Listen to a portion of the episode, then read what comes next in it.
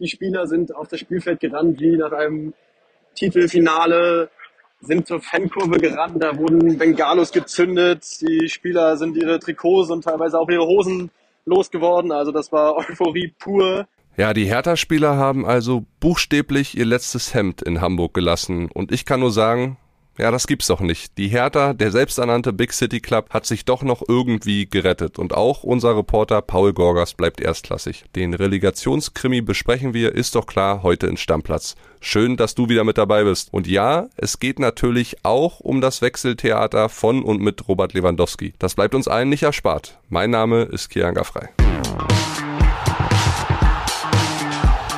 Stammplatz Dein täglicher Fußballstart in den Tag.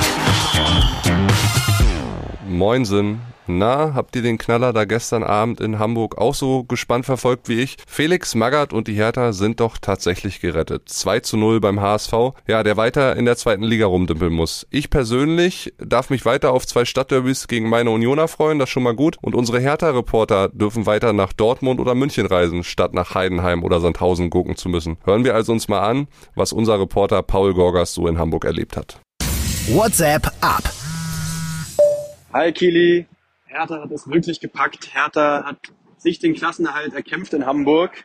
Und nach Abpfiff sind hier alle Dämme gebrochen. Felix Magath wurde gleich von seiner Jubeltraube mit seinem Trainerteam eingeschlossen. Alle lagen sich in den Armen, haben sich gedrückt. Ich habe auch ein, zwei Schmatzer für Felix Magath aus dem Funktionsteam gesehen. Also da kannte der Jubel keine Grenzen. Die Spieler sind auf das Spielfeld gerannt wie nach einem Titelfinale sind zur Fankurve gerannt, da wurden Bengalos gezündet, die Spieler sind ihre Trikots und teilweise auch ihre Hosen losgeworden. Also das war Euphorie pur. Felix Magath ist dann relativ schnell in die Kabine verschwunden, hat wahrscheinlich erstmal einen Moment für sich auch gebraucht. Und ja, die Spieler, den, die Erleichterung konnte man ihnen wirklich ansehen. Also das war in den Augen abzulesen, die Erschöpfung dieser Saison und die Erleichterung, jetzt die Rettung geschafft zu haben.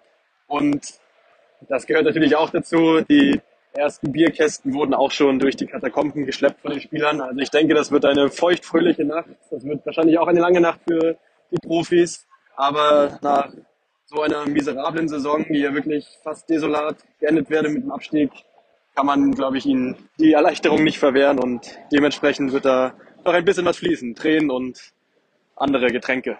Ja, heute sind die Entscheider dann aber hoffentlich wieder nüchtern und bei klarem Verstand, denn so ehrlich muss man sein, jetzt beginnt die Arbeit bei der Hertha erst so richtig. Freddy Bobic und sein Team müssen am Kader und am Trainer der Zukunft basteln. Es wird viele Zu- und Abgänge geben. Das wird ein heftiger Sommer für den selbsternannten Big City Club. So viel ist jetzt schon klar. Und eins ist trotz Klassenhalt sicher. Bei der Mitgliederversammlung am Sonntag, da wird's richtig knallen. Die 18 Bundesliga-Teams für die kommende Saison stehen also fest und heute geht's ja dann nur noch darum, wer in der zweiten und der dritten Liga spielt, denn es gibt ja noch das Rückspiel zwischen Dynamo Dresden und Kaiserslautern. Jetzt aber erstmal Schluss mit dem Relegationswahnsinn und weiter mit dem Bayern-Wahnsinn. Ich bin ehrlich, klar geht mir das Thema Robert Lewandowski und der FC Bayern jetzt schon auf den Sack. So ging es mir auch bei Erling Haaland und dem ganzen Wechseltheater. Aber wir können trotzdem keinen Bogen drum machen. Gestern hatten wir so viele Sprachnachrichten wie noch nie auf unserem Stammplatz-Handy alle zum Thema Robert Lewandowski und alle ganz unterschiedlicher Meinung. Da will ich jetzt nochmal reinhören mit allen von euch, was ein Teil unserer Stammplatz-Community, das sind unter anderem Heiko, Robin, Patrick, Christoph, Benjamin und Tom zu sagen haben. Klare Kante. Ich kann es einfach nicht mehr hören. Mir hängt das Thema nur noch aus den Ohren raus. Und ich würde einfach Lewandowski auf die Bank setzen, beziehungsweise den Vertrag auslaufen lassen. Ich würde ihn nicht verkaufen damit man einfach mal ganz klar sagt, okay, ihr könnt noch so ein Theater machen, wie ihr wollt. Der Spieler hat einen Vertrag hier und tut ja gerade so, als wäre das hier äh, eine Qual für die Bayern zu spielen für geschätzte 20, 25 Millionen im Jahr. Also wenn das so schlimm ist, dann mache ich das auch gerne. Also mich kotzt es auf gut Deutsch wirklich nur noch an dieses Theater. Ich würde ihn auf alle Fälle in dieser Saison schon verkaufen, einfach weil der Verein wieder Ruhe braucht. Ganz kuriose Geschichte. Ich habe mir am Anfang des Jahres eine Katze gekauft und meine Katze habe ich nach Robert Lewandowski genannt. Sie heißt Lewandowski. So, und jetzt geht er fort. Mehr als zwei Jahre gebe ich dem nicht mehr. Und dann ist auch mal Ende im Gelände. Und auch er muss sich irgendwann mal mit dem Gedanken anfreunden, dass er halt nun mal nicht mehr im allerobersten Regal ist. Ja, das ist halt ein Haaland, das muss man fairerweise sagen, weil er halt viel jünger ist. Ja, und da muss auch mal Lewandowski seine Eitelkeiten beiseite legen und dieses Diva-Gehabe. Also das nervt mich. Hey, er ist doch immer noch ein Mann und kein, kein Mädchen. Also bei aller Liebe. Ich glaube, dass auch hier der FC Bayern wieder eine ganz große Teilschuld hat, weil man es einfach verpasst hat. Und natürlich wieder allen voran Salihamidzic und Oliver Kahn, die sich das auf die Fahne schreiben müssen. Ja, mit Robert Lewandowski zeitnah offen und ehrlich zu sprechen. Wahrscheinlich, weil man sich dann doch mehr bei Haaland versprochen hat, als dann am Ende rausgekommen ist. Ich glaube einfach, dass Bayern sich extrem verpokert. Ich glaube, dass Bayern nicht mehr den Stellenwert hat, dass sie im Moment zu stolz sind, das zuzugeben, dass die Spieler nicht mehr dahin wechseln. Bayern muss mal anfangen aufzuwachen. Bei denen rennen die Spieler weg und das liegt nicht immer nur an den Spielern. Aber ich weiß nicht, also die ganze Außendarstellung von Hassan und von Kahn und das, das passt alles nicht mehr. Es ist mittlerweile doch wirklich eine Unverschämtheit, was Spieler und Berater eine Macht ausstrahlen. Es ist wirklich einfach nur noch zum Kotzen. Ein Spieler hat einen Vertrag, Punkt. Und dann liegt es im Ermessen des Vereines zu sagen, der geht nächstes Jahr ablösefrei oder wir verkaufen ihn. Und wenn die, die Bayern müssten viel mehr, viel mehr nach vorne gehen, offensiver nach vorne gehen und sagen, Basta, du bleibst. Ja, schon krass, wie die Meinungen bei dem Thema auseinandergehen. Aber das ist ja das Schöne am Fußball und an unserer Stammplatz-Community. Jeder kann seinen Senf dazugeben. Wenn es da draußen von euch noch weitere Hörer mit einer Meinung zu dem Thema gibt, dann schickt uns doch gerne eine Sprachnachricht oder halt zu dem Thema, das euch beschäftigt. Wir freuen uns immer über den Kontakt mit euch. Unsere Nummer findet ihr auf Spotify, iTunes oder da, wo ihr den Podcast hört, ganz einfach in den Show Notes. Jetzt wollen wir natürlich noch mit einem Fachmann zu Lewandowski sprechen und heute ist das mal wieder mein Kollege und Bayern-Reporter David Verhoff. Den rufe ich jetzt mal an.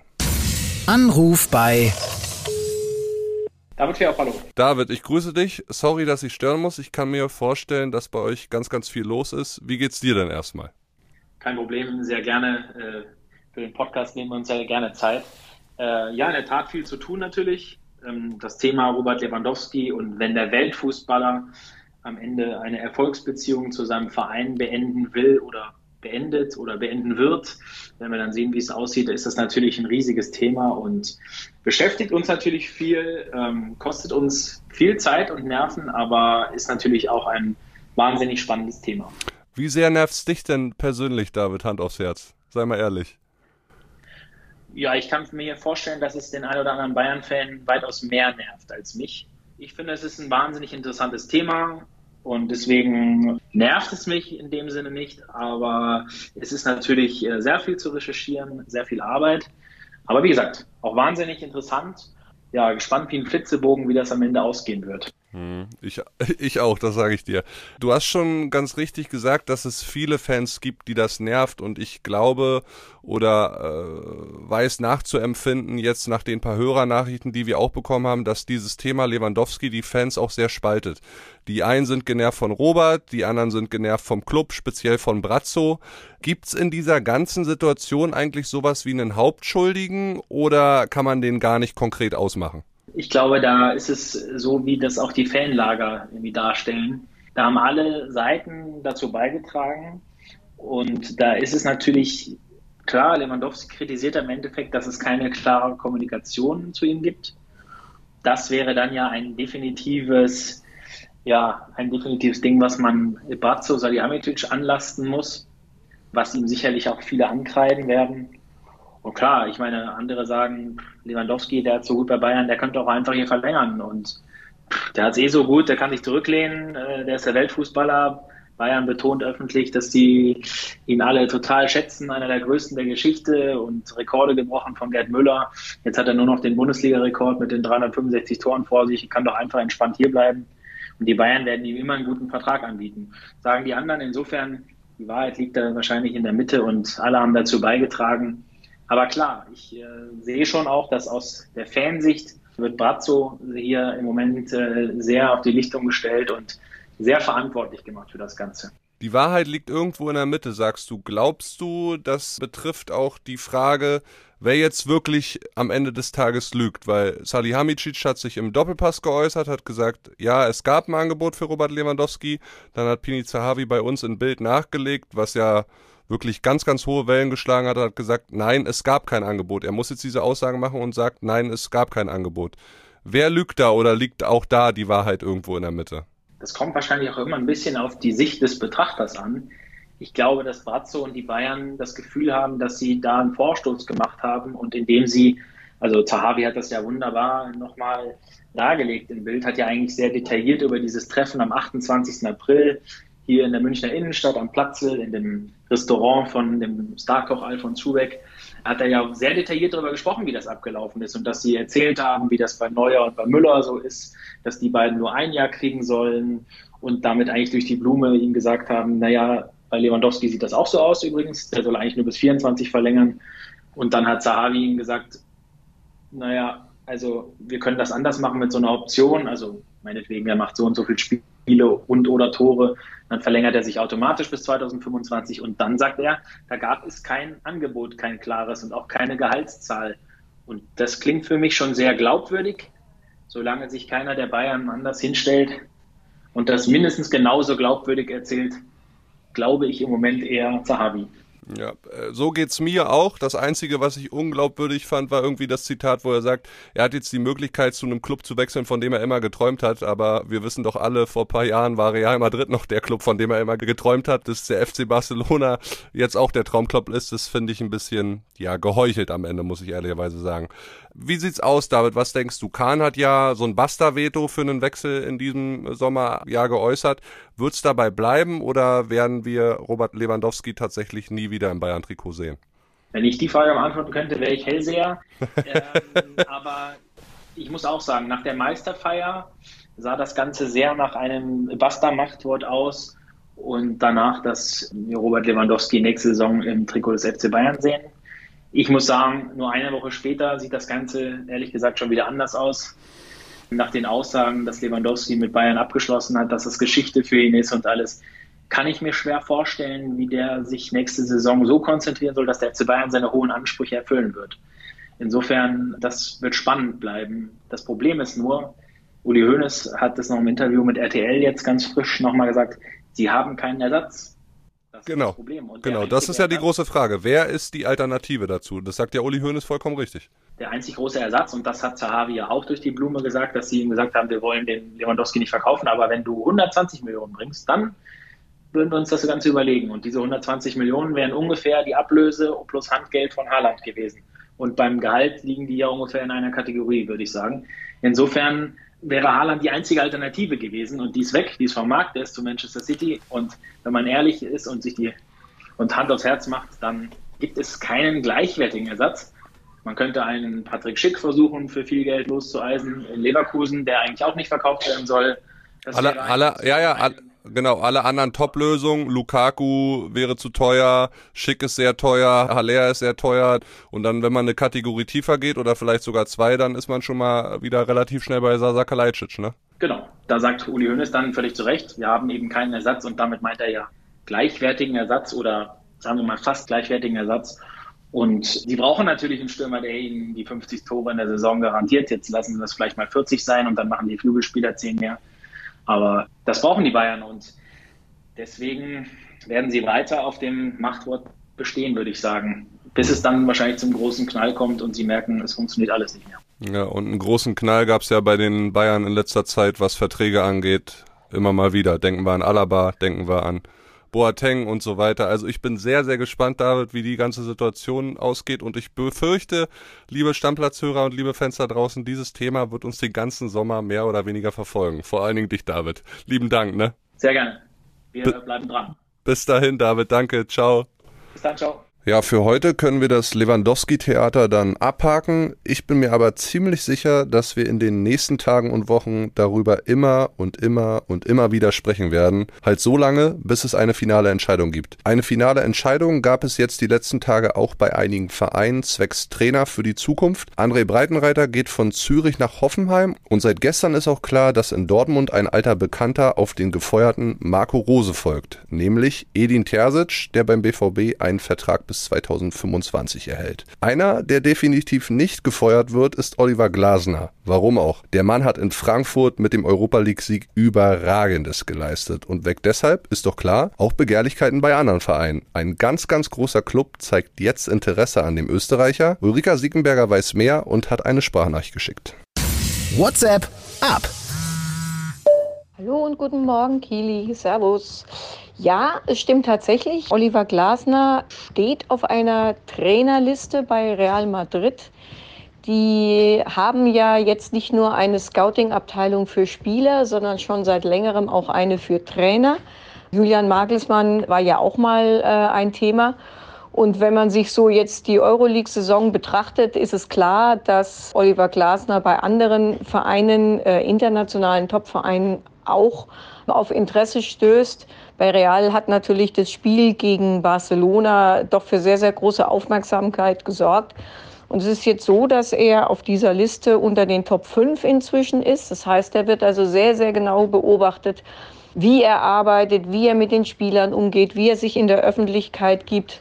Das bedeutet jetzt natürlich nicht, dass der bei der nächstbesten Gelegenheit da von Real Madrid äh, abgeworben wird. Da würden die auch ziemlich auf Granit beißen bei Eintracht. Aber unabhängig davon ist er ein Thema und könnte es werden, mal zum Beispiel 2024, wenn der Vertrag von Ancelotti dort ausläuft. Gleichzeitig läuft ja dann der Vertrag auch von Glasner bei Eintracht aus. Er war auch schon Thema oder ist auch ein Thema in der Premier League. Ähm, Tottenham hatte sich auch mal erkundigt. Alles Dinge, die nicht überraschend sind, die auch für Eintracht nicht überraschend sind. Aber was sagte schon Markus Krösche gestern bei der Pressekonferenz auf die Frage, ob ein Anruf schon gekommen wäre für Oliver Glasner? Nein, und die 9 Cent können sich auch sparen. Zum Schluss dieser Folge richten wir den Blick noch auf das, was uns in diesem Sommer mit der Nationalmannschaft erwartet. Ich hatte es bisher so gar nicht auf dem Schirm, aber die Nations League steht ja noch auf dem Programm. Anfang Juni geht's los. Uns erwarten Spiele gegen Italien, England und Ungarn. Klingt erstmal nicht schlecht. Darauf bereitet sich unser Team in Spanien vor und das mit einem ganz speziellen Trainingslager. Heiko Niederer ist vor Ort und erzählt uns mal kurz, wie die nächsten fünf Tage dort ablaufen. WhatsApp ab. Servus Kilian und schöne Grüße aus dem sonnigen Marbella, wo seit dem gestrigen Montag die Nationalmannschaft im sonnigen Spanien ihr Relax-Trainingslager macht.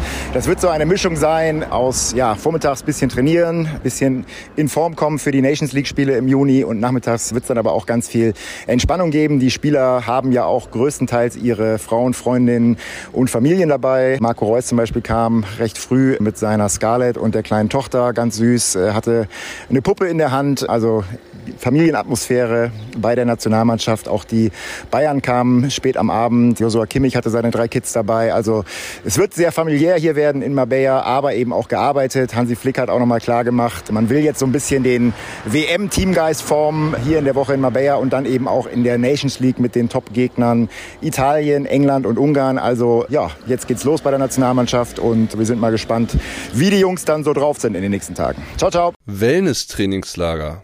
Mir gefällt das. Klingt für mich wie Urlaub mit ein bisschen Sport. Sehr schön. Das soll es gewesen sein für heute mit Stammplatz. Morgen hört ihr hier weder André, der ja im Urlaub ist, wohlverdient, noch mich. Dafür erwartet euch mal wieder Chris Höp. Viel Spaß mit ihm und bis die Tage. Arrivederci. Stammplatz. Dein täglicher Fußballstart in den Tag.